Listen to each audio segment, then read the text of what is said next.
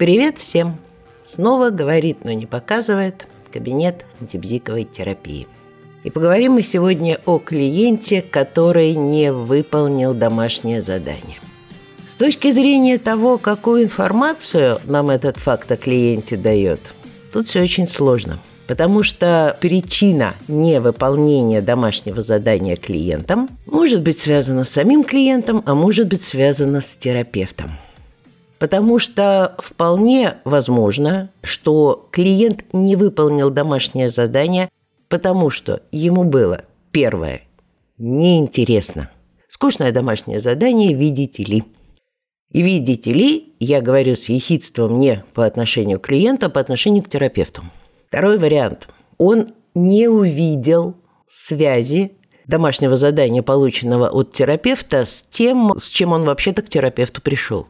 Но непонятно ему, почему для того, чтобы справиться, ну, я не знаю, там, с болью от э, потери близкого, нужно давать определение чему-то. Вариант третий. Почему задание может быть не выполнено? По вине терапевта – Задание оказалось слишком сложным. Когда я говорю сложным, я имею в виду не трудным, а именно сложным. Не про то, что слишком трудно он не захотел напрячься, это уже будет проблема клиента, а про то, что ему непонятно, как это задание выполнять.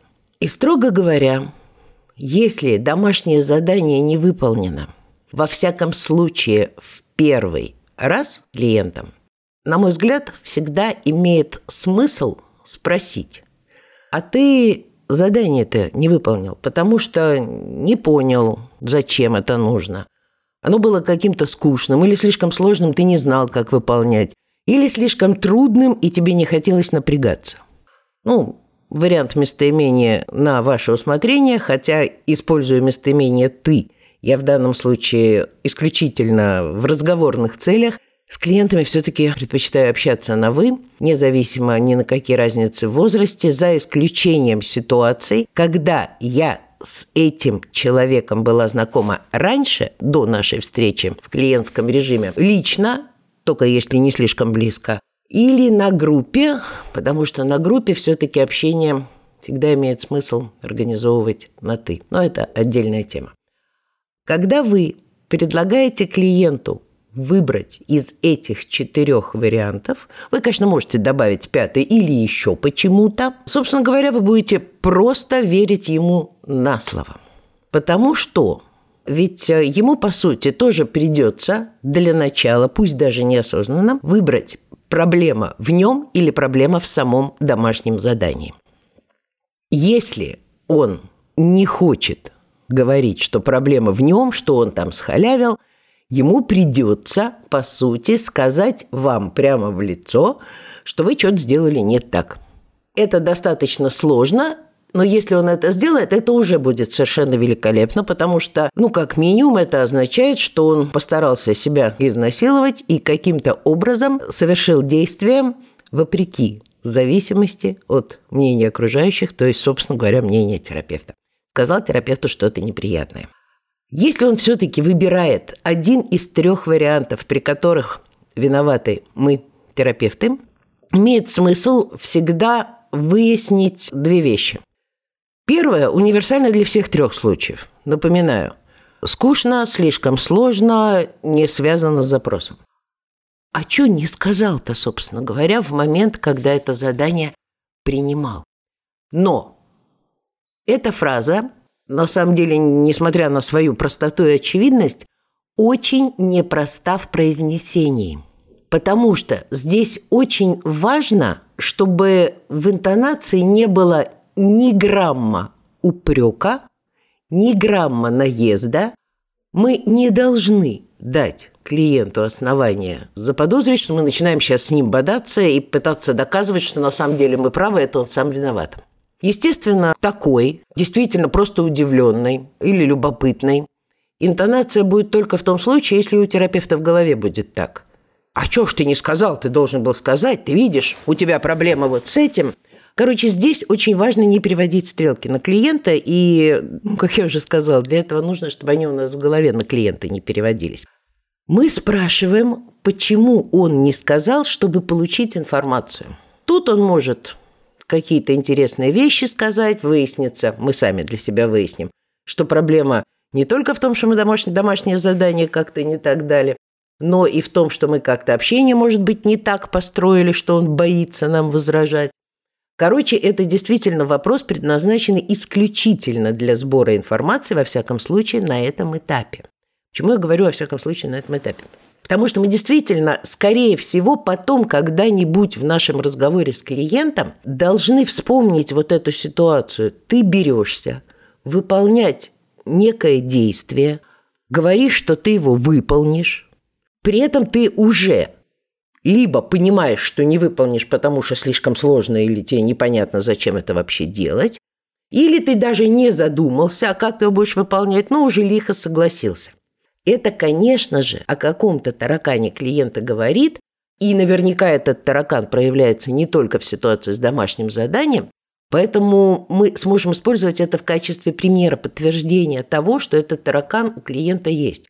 Но лучше сделать это как можно позже, желательно не в том же самом разговоре, о котором идет речь сейчас.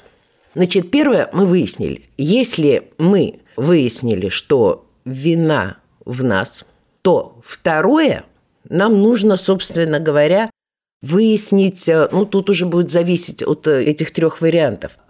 Допустим, слишком сложно. Окей, тебе было слишком сложно. Почему-то ты сейчас сказал, почему, спасибо тебе за это. Ты не сообщил об этом в момент принятия домашнего задания. Ну, давай сейчас выясним, про что ты не знаешь. И тогда действительно необходимо, грубо говоря, дать это домашнее задание заново, разъяснив все то, что почему-то, ну почему-то это всегда по своей оплошности, терапевт не объяснил в момент выдачи задания. Это важно.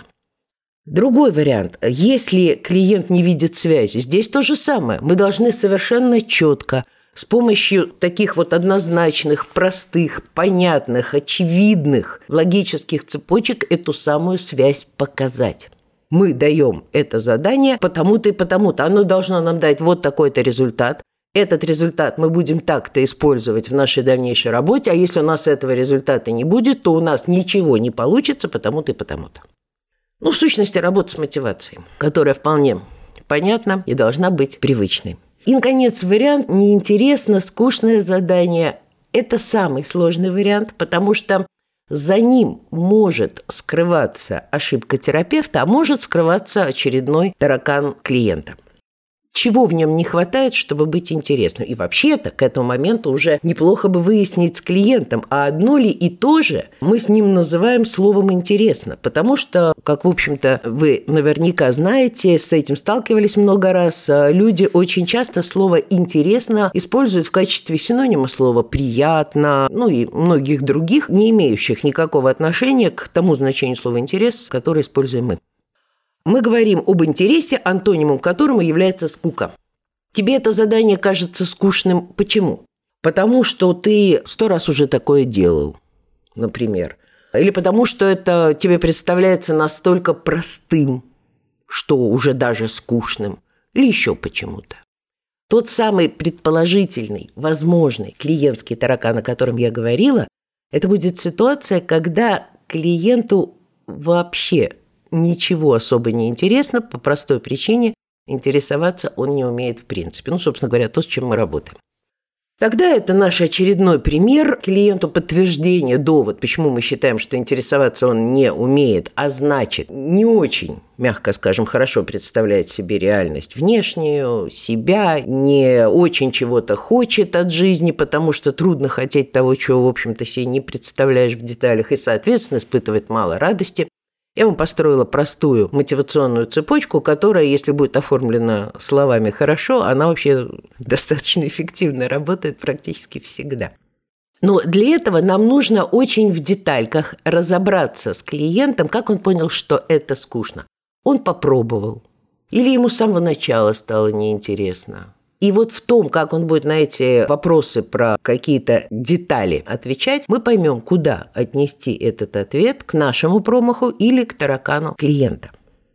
Итак, если все-таки мы имеем дело с той причиной невыполнения домашнего задания, которая нашептана клиентскими тараканами. Собственно говоря, какими эти причины могут быть?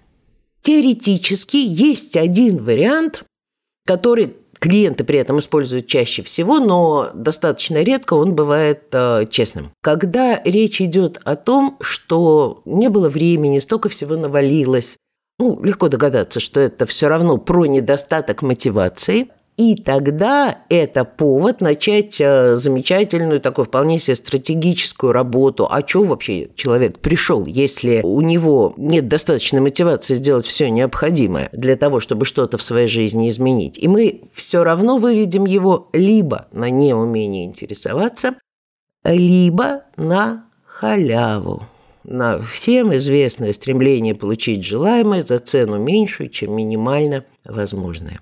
Есть, конечно же, исключения, когда речь идет не о том, что навалилось много дел, Сколько бы дел ни наваливалось, у нас всегда есть ночи. И на этот счет, кстати, очень неплохо иметь какие-то метафоры или какие-то вполне домашние заготовленные интервенции. Ну, например, по типу того, что Джан Роулинг первого Гарри Поттера писала действительно по ночам, днем, работая причем занималась она весьма энергозатратной профессией, наверное, так можно сказать. Она же няней была.